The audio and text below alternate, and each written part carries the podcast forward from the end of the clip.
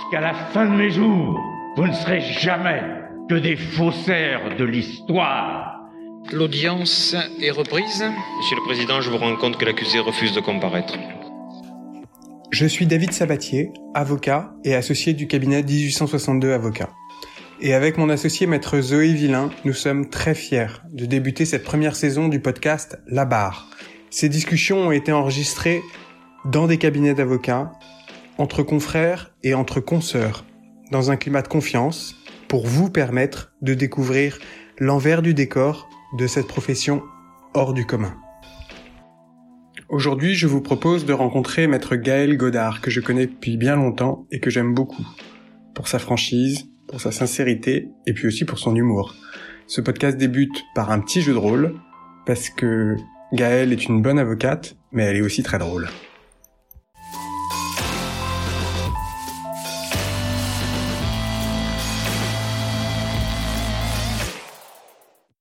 On imagine. Ouais. Je m'appelle euh, Bernard Bouchard. Ouais. Tu m'as mandaté pour euh, pour faire un, un contentieux URSAF Mhm. et tu m'as dit Bernard, je le sens bien.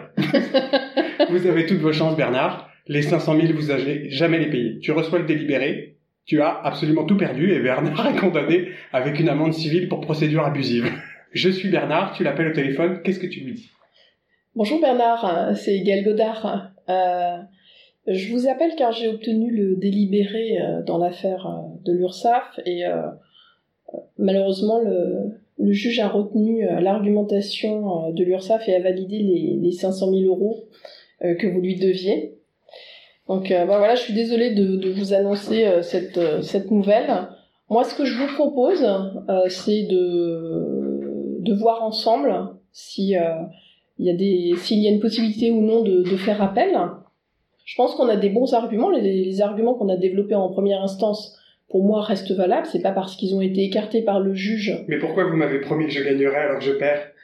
Peut-être que j'ai fait une promesse, voilà, dans le feu de l'action. Mais du coup, je paierai pas les honoraires.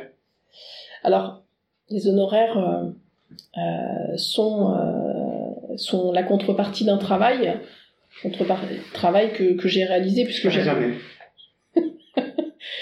Bernard n'est pas facile. Ah oui, mais c'est vrai qu'il y a quand même plein de clients qui font ça, abordons-le. Bon, la mise en scène est difficile. C'est pas grave, les auditeurs seront indulgents, on est, on est avocat mais mauvais acteurs. Comment on fait dans ces cas-là?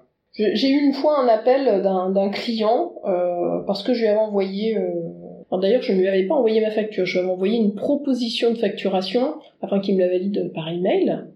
Et il m'a appelé. Alors, pourtant, on parlait pas de, de chiffres énormes. C'était des recherches. Donc, euh, je lui proposais de facturer euh, 900 euros. Et donc, il m'a appelé pour me dire euh, Bah, je trouve que 3 heures, ça fait beaucoup quand même.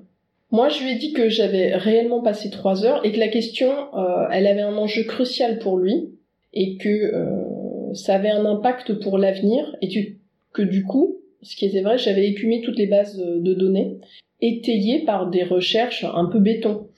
Alors déjà, il faut être sûr de soi. Alors sauf si on pipote, effectivement, là c'est déjà plus difficile.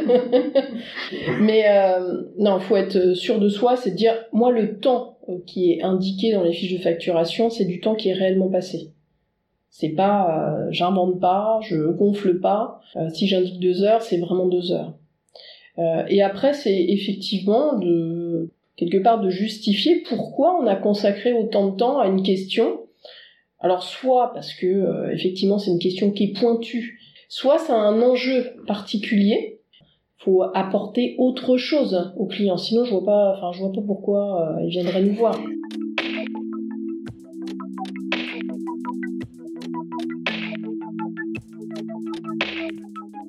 Et tu fais des provisions dans, dans tes dossiers? Ouais.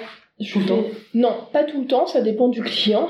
Euh, Si tu sens que le gars est pas fiable, Bah, ou si c'est quelqu'un que je connais pas, en fait. tu Hein. lui demandes une provision. Ouais, je suis, je, je... T'appelles combien, par exemple, sur tes dossiers? Bah, Ça dépend de l'enjeu. ça dépend de l'enjeu, mais environ 30%. Mhm. Ça dépend, enfin, pour moi, ça dépend vraiment du client, Mhm. de comment il est arrivé, même si ça, c'est euh, assez trompeur, parce que souvent, enfin, les clients qui peuvent être recommandés par quelqu'un, c'est pas forcément les meilleurs payeurs. Alors, ce- moi, ceux qui me trouvent sur Internet, honnêtement, euh, je fais une proposition de service et je facture un acompte, et je ne démarre pas euh, le gros des travaux sans avoir euh, ce, cet acompte parce que la personne tu la connais pas, tu tu sais pas si véritablement. Donc tu fais pas le, la discussion téléphonique? Si, ça m'arrive de faire une discussion téléphonique, mais. Tu lui donnes pas de réponse? Tu donnes toujours des réponses. Je trouve que c'est un métier où tu fais nécessairement du pro bono quasi tous les jours. Ça c'est vrai. Le bon équilibre entre je donne des conseils gratuits entre guillemets pour attirer euh, le client et euh, je facture tout de suite le premier rendez-vous. Euh, maintenant, on essaye quand même de, de dire que le premier rendez-vous sera facturé, parce que sinon tu, tu, tu passes la journée, alors soit au téléphone à répondre gratuitement, euh, soit à recevoir des gens euh, gratuitement. Mais si tu fais ça 5-6 heures par jour, bon, à la fin de la journée, qu'est-ce que tu as facturé? Rien. Il faut trouver, je pense, le truc qui te va bien et avec lequel tu es à l'aise. On a un confrère qui, qui dit euh, toujours, bah, quand tu vas chez le médecin, euh, à la fin de la consultation, tu payes, et quand tu vas chez le boulanger, tu payes ta baguette. Tu dis pas, je vais, je viens voir pour tester, et puis bah, je reviendrai demain si j'ai trouvé bonne. Au final, bah, je pense qu'il faut être cash avec le client. C'est pour moi le premier rendez-vous, il est facturable, sauf si c'est un rendez-vous de rencontre. Le type, il cherche un avocat, il te parle de son problème, t'apporte pas de réponse particulière, tu lui dis que voilà, c'est plus un échange et une rencontre. À ce moment-là, voilà, tu lui fais une proposition à l'issue de, de, ton rendez-vous, et puis euh, il l'accepte ou il l'accepte pas. Mais bah voilà, il voulait te rencontrer. Par contre, les rendez-vous où on vient chercher de l'information, euh, on te, euh, c'est des questions, c'est on te montre des documents. Pour moi, ça, il faut le facturer.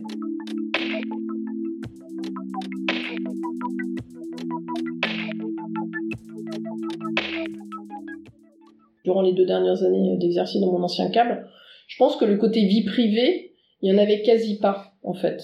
Parce que tu penses cabinet, en tout cas, tu es dans tes dossiers euh, du matin au soir, et puis le week-end, bah, tu es un peu euh, fatigué euh, physiquement et du cerveau. Donc je trouve que tu es moins disponible, même si c'est t'es là physiquement, t'es pas forcément là euh, avec la personne. Et c'est alors tout n'est pas idyllique dans le fait de monter un cab, dans le fait d'avoir son entreprise, mais tu peux t'accorder quand même euh, des moments où toi tu choisis, euh, j'en sais rien, moi de 14h à 18h, bah tu vas pas travailler parce que tu vas faire autre chose euh, pour, euh, je sais pas moi, avec euh, ton conjoint, ta conjointe, et chose que tu peux pas vraiment faire quand tu es salarié, hein, ça c'est clair. Et moi je trouve que j'ai retrouvé un équilibre vie pro vie perso beaucoup plus sain. Et ça m'arrive de travailler le week-end, mais comme la semaine, j'ai pu quand même procéder à des ajustements, je peux quitter, euh, ça m'arrive parfois de quitter à 18h, parce que euh, j'ai un petit peu moins d'activité à un moment donné, et j'essaye de me déculpabiliser de partir à 18h. Pour un avocat, t'as l'impression que tu, prends ton après-midi ou à 18h, c'est quand même assez tôt, en tout cas à Paris. Euh, j'essaye de me déculpabiliser me dire bah voilà euh, si la semaine prochaine euh, il faut finir à 20h, 21h, 22h ou travailler le samedi, bah je le ferai parce que voilà, c'est partie du job. Mais euh, ouais, je trouve qu'il y a un... j'ai un meilleur équilibre euh, vie Que pro. que t'es en auto, que t'es en indépendant. Ouais, clairement, clairement.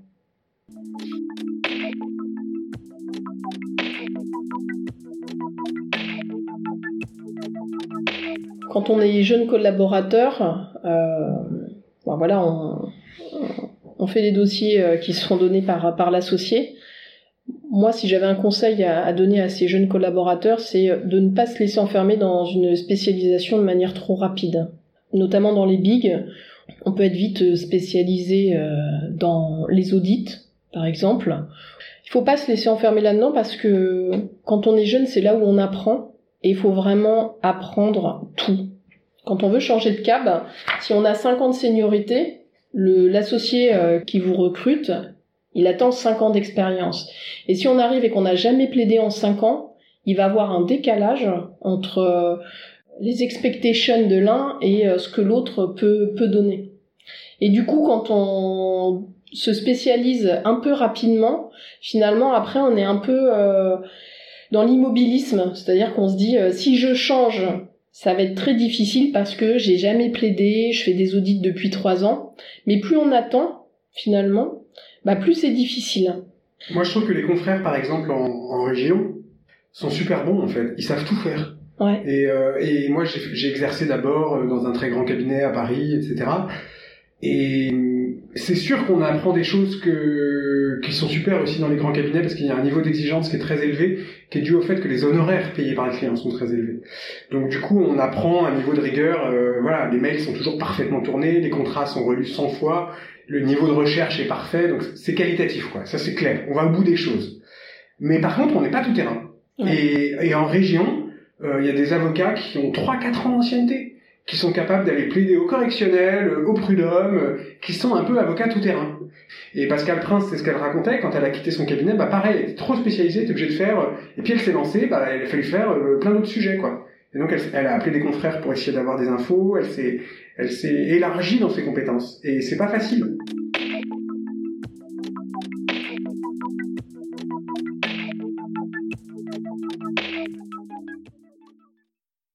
Est-ce que tu referais ce métier honnêtement si tu devais recommencer? Ouais, j'adore. T'adores? Ouais. J'ai, il y a des jours où j'aime pas parce que c'est stressant, parce que tu dois faire appel et que c'est euh, ultra méga stressant. Donc il y a des moments mais qui sont euh, où tu te réveilles la nuit et tu te dis euh, est-ce que j'ai répondu à ce courrier? Ou qu'est-ce que j'ai mis dans ce paragraphe de ce mémo? Comment on gère l'insomnie quand on est avocat? Ça, c'est une bonne question. Parce qu'on est tous un peu insomniaques. Ouais, bah ça je pense que tu pourrais aussi en parler euh, à mon associée Céline parce qu'elle rencontre euh, le même problème. Elle a du mal à dormir? Elle se réveille tôt pour penser à, à ses dossiers. Et après, bah, quand je me réveille la nuit, bah, je cogite, j'attends de me rendormir et, euh, et, et Mais voilà. tu penses à ton dossier, t'essayes pas de prendre de la distance? Bon, déjà, je me dis qu'en général, il n'y a pas mort d'homme dans nos dossiers. Je pense qu'il faut relativiser. C'est pas facile. Je pense qu'il faut partir du principe que tu commets des erreurs. C'est une évidence. On n'est pas infaillible. Donc, il y a des erreurs qui sont commises dans les dossiers. Certaines, on les voit. Certaines, on les voit pas. Et que, euh, voilà, c'est dire que t'es infaillible. Je pense que c'est impossible. Je commets certainement des erreurs. J'essaye d'en limiter le nombre. Et il y en a sans doute, euh, je j'ai même pas connaissance du fait que j'ai fait une erreur.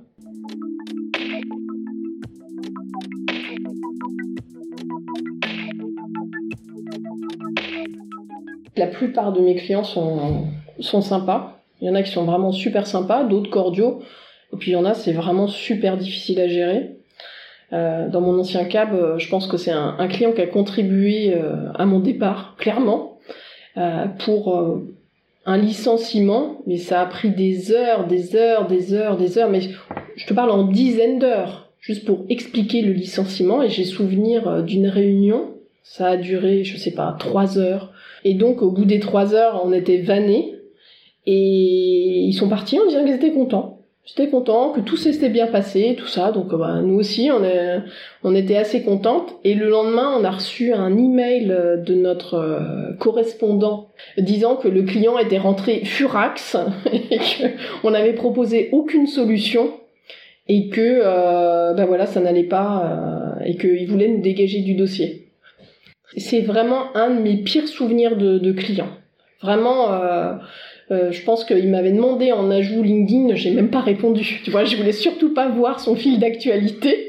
Je pense que c'était une histoire de compatibilité. Euh, la relation client-avocat, c'est aussi euh, basé sur la confiance, et je pense qu'il nous faisait pas confiance. Donc Mais- c'est foutu. Voilà. Et mais il restait avec nous pour des questions de réseau, j'imagine, et il savait pas quel autre avocat peut-être prendre. Mais je pense qu'il peut-être il aurait été mieux avec un autre avocat qui lui aurait peut-être dicté euh, son en lui disant il n'y a pas le choix, c'est l'option euh, 1, il n'y en a pas d'autre. Et à partir du moment où tu laisses différentes options au client, euh, tu peux euh, t'engager dans des méandres pas possibles et Et le perdre. et le perdre. Et on- je pense qu'on n'a jamais eu sa confiance. Jamais. On dit toujours que son pire ennemi, c'est son client, mais je pense que c'est vrai. Donc quelqu'un qui aurait pas confiance en moi, je pense que ça sert à rien, finalement, qu'on travaille ensemble. Soit il me fait confiance et je vais tout faire pour défendre ses intérêts, du mieux que je peux. Soit il me fait pas confiance, et ni pour lui ni pour moi, c'est intéressant. Moi j'ai vécu ça euh, plusieurs fois d'avoir des clients insupportables qui remettaient en cause absolument tout ce que je disais et tout, et, et souvent ça a foiré. Ouais. Euh, ça s'est terminé où le client paye pas les honoraires et claque la porte, ou moi j'en peux plus et je pète les plombs et je l'envoie promener, ce qui m'est arrivé aussi. Mhm. Et ce qui est pas bien, tu vois, il faut garder son calme, tu, tu dois pas avoir ce genre de comportement, parce qu'en fait, tu t'en veux après et ça sert à rien, quoi. Donc maintenant, j'arrive à garder mon sang-froid. Euh, c'est très rare que je m'énerve avec les clients parce que je pense que ça fait plus longtemps, donc je prends plus de distance Mhm. aussi. Donc je, je, je les engueule pas, je les envoie pas promener, mais par contre, ce que je fais, c'est que très tôt, je leur dis que j'ai l'impression qu'ils n'ont pas confiance en moi. Et je leur demande pourquoi. Et je leur rappelle que je suis là pour les défendre et que je le fais honnêtement. Que je suis pas là pour... euh, voilà. Et que s'ils considèrent... que S'ils n'ont pas confiance en moi, on en discute. De savoir pourquoi. Mais j'aborde le sujet, je le mets carrément sur la table. Et ça, aussi bien avec des gros clients qu'avec des petits clients. Parce que quand tu fais ça, voilà, t'es pas dans la posture où tu dois virer le client et dire, de toute façon, il a pas confiance en moi, je me débarrasse de lui. T'assumes le sujet avec lui t'en discutes avec lui. Et en même temps, ça te place aussi dans une situation où, qui est normale, qui est dire, voilà, moi je suis avocat, vous, vous êtes client, c'est une relation civile, je défends vos intérêts en vos lieu et place. Pourquoi vous n'avez pas confiance en moi? Moi, mon métier, c'est de vous défendre. Est-ce qu'on est d'accord? Est-ce qu'on n'est pas d'accord? Et ça, ça fonctionne, que, que ce soit faire une structuration pour un fonds d'investissement ou défendre les intérêts d'un particulier qui, qui se fait virer de chez lui ou je sais pas quoi. Tu vois, c'est d'arriver aussi à, voilà, à créer un lien de confiance en assumant le truc directement. Moi, j'ai souvent vécu ça. Enfin bon, c'est pas mon interview, hein, mais... Non, non, mais tu as le droit de participer. Euh... Les particuliers, je pense que c'est l'autre problématique, c'est que ils te challenge avec. euh, J'ai trouvé ça sur Google. Alors ça, c'est. euh, Oui, moi aussi, je trouve plein de choses sur Google. Ça veut pas dire que c'est la vérité absolue. Euh, Et parfois, oui, il faut arriver à, à les convaincre que toi, tes recherches, ça a quand même plus de valeur que, que Google. Mais certains qui sont assez euh, hermétiques, à, hermétiques à ça. Euh, moi, je vis pas trop ça. C'est les particuliers, en général. euh, sur- moi, j'ai pas mal de particuliers, mais ils, comprennent quand même rien au statut des beaux commerciaux parce que je pense qu'il y a Ouais, pas beaucoup de gens qui comprennent grand chose. C'est quand même super technique, les beaux commerciaux. La jurisprudence est hyper changeante et donc les gens sont quand même assez paumés, quoi. Donc, euh... Mais ça- nous, ça nous est déjà arrivé de, de recevoir des emails des clients, euh, enfin d'un client qui, qui nous dit euh, j'ai regardé sur Google et donc j'ai trouvé ça. Est-ce que vous pourriez valider? Bah, c'est ce que racontait Pascal Prince. Elle a eu la même chose en fiscalité. Elle a des clients, euh, même directeurs juridiques de groupe, qui lui envoient des mails en disant euh, ah bah voilà, c'est ça la structuration qu'on aimerait mettre en place. Est-ce que vous pensez que c'est une bonne idée? Ouais. Et ils ont fait ça sur sur Google, quoi. Mm. Mais Google est notre ami, c'est sûr, mais bon, Il atteint quand même parfois un peu ses limites. c'est clair. Et ils ont tellement besoin de réponses, parfois les clients qui vont chercher, euh, ils vont Mais chercher la mais réponse. comme nous, enfin c'est ouais. si t'as mal, euh, je sais pas, euh, au bras, à la cheville, euh, que t'as tel symptôme, tu vas aller regarder sur Google pour savoir euh, quelle maladie euh, tu as.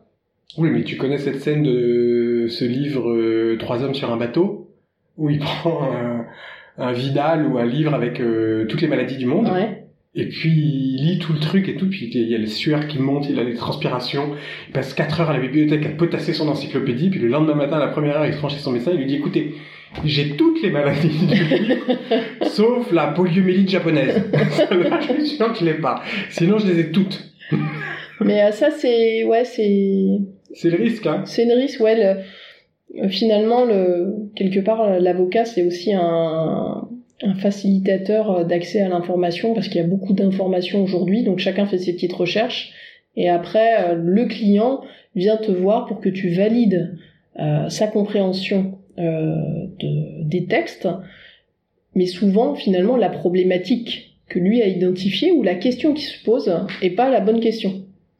Donc en fait, il faut re- recentrer le débat quelque part et dire, enfin, creuser le sujet et dire, moi je pense que votre problématique c'est celle-ci. Et voilà la réponse que je vous apporte.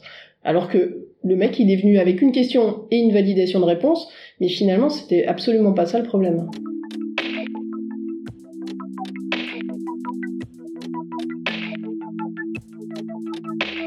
Non, mais après, c'est un, un échange. La plupart des, je la plupart des clients sont limite attachants. Enfin, il y en a qui sont vraiment attachants.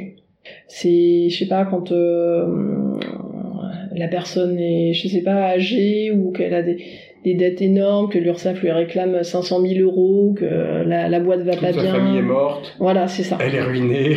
Ouais. Non, mais il y a une part, euh, il y a une grosse part d'humain. Hmm. Euh, Après, voilà, faut être assez objectif euh, sur sur le dossier. On n'est pas non plus, euh, on n'est pas psychologue ou même s'il y a une part de psychologie. euh.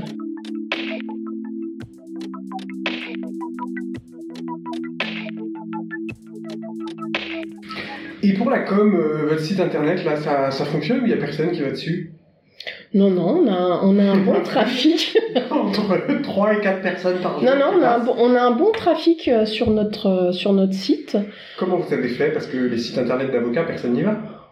Bah, je pense qu'il y a beaucoup de gens qui vont. Justement, ceux qui sont à la recherche d'informations, euh, ils consultent euh, les sites euh, des avocats, bon, ceux qui ont une, une, une page actualité notamment. La page, je pense, qui est la plus consultée, c'est la page euh, l'équipe. Bah oui. Voilà, c'est ben qui Ils veulent voir ta tronche. mais ouais, mais moi ça je comprends parce que quand on me recommande un médecin, je vais euh, directement voir sur internet s'il existe, en tout cas sur internet, S'il a des petites étoiles, s'il a des petites étoiles, ou s'il y a des patients- anciens patients qui disent c'est un boucher, surtout n'y allez pas. voilà. Et quand on nous recommande un confrère ou quand on a un contradicteur, on fait aussi un petit coup de Google pour voir la tête du contradicteur, du confrère, et en tout cas, mais c'est ma réaction, un avocat qui n'a pas de qui n'a pas de, site internet, je trouve ça bizarre. Et aujourd'hui, notre site euh, nous amène des clients. Parce que sur Google, ils mettent des mots-clés et que, bon, en tout cas en matière de sécurité sociale, de contentieux URSAF, euh, pour ma part, en tout cas, j'ai des appels euh, régulièrement sur, bah, j'ai cherché sur Internet parce que j'ai une problématique avec l'URSAF où j'ai pas payé mes cotisations depuis trois ans, je ne dors plus la nuit et je vous ai trouvé sur Internet. C'est dans cet ordre-là. Alors je vous ai trouvé sur Internet parce que j'ai une problématique URSAF et, Et euh, je là, dors plus la nuit. il faut que ça cesse parce que je dors plus la nuit. Hmm. Ah ouais, ça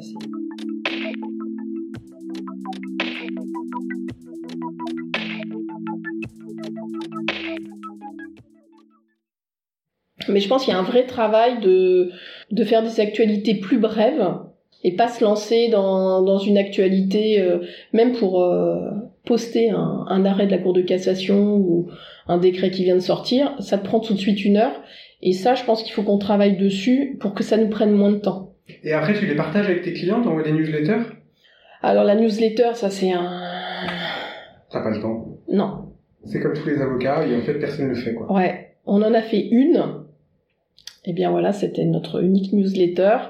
Maintenant, ce que je fais, c'est... Je cible beaucoup plus euh, les actualités euh, qui peuvent intéresser mes clients.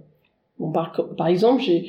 Un client qui s'est posé euh, plusieurs fois la question de quelle est la validité d'un justificatif de frais professionnels qui n'est conservé que sous format PDF.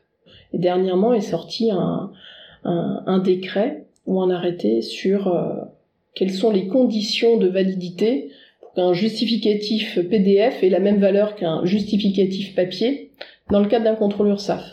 Eh bien, lui, je savais que ça allait l'intéresser, donc en priorité, je lui ai envoyé à lui. Donc c'est une espèce de newsletter qui n'en est pas une, mais ultra personnalisée.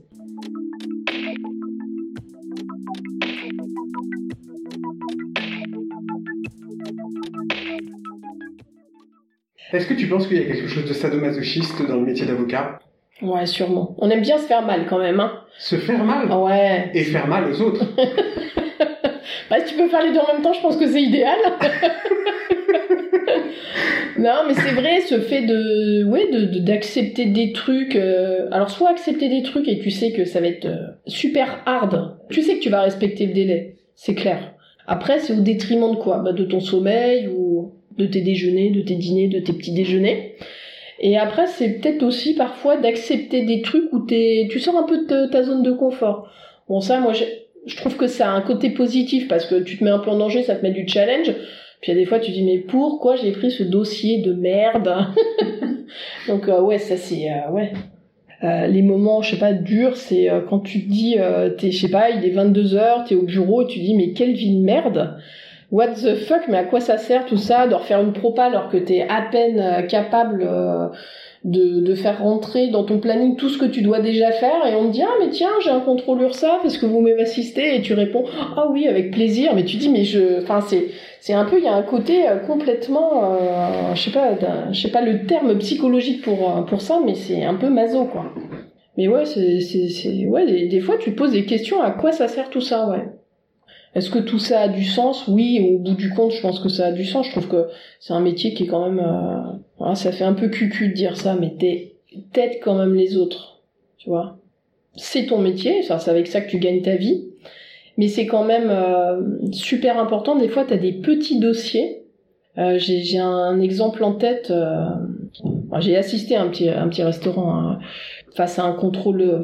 Pour contester un contrôle URSAF je sais plus, ils en avaient pour 90 euh, 000 euros ou 100 000 euros, mais pour eux c'était la catastrophe. Donc j'aurais proposé un fixe et un honoraire de résultat. Et puis euh, j'ai gagné. Et euh, je, suis allée les voir, d'ailleurs on y allait avec Céline, on est allé dîner.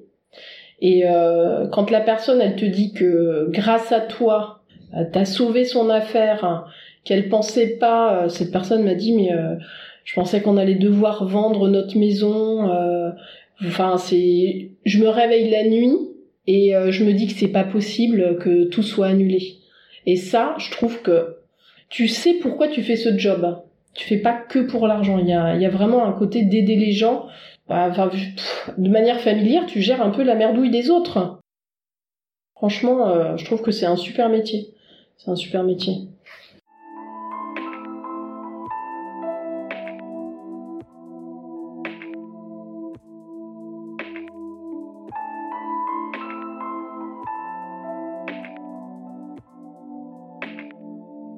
Ce podcast est édité par 1862 Avocats. Retrouvez-nous sur notre site internet, labarpodcast.com tout attaché. Et si cet épisode vous a plu, n'hésitez pas à laisser des commentaires sur les réseaux sociaux. Et puis vous pouvez toujours m'envoyer un mail à sabatier, s a b a t i e r 1862-du6 legal.com. À très vite.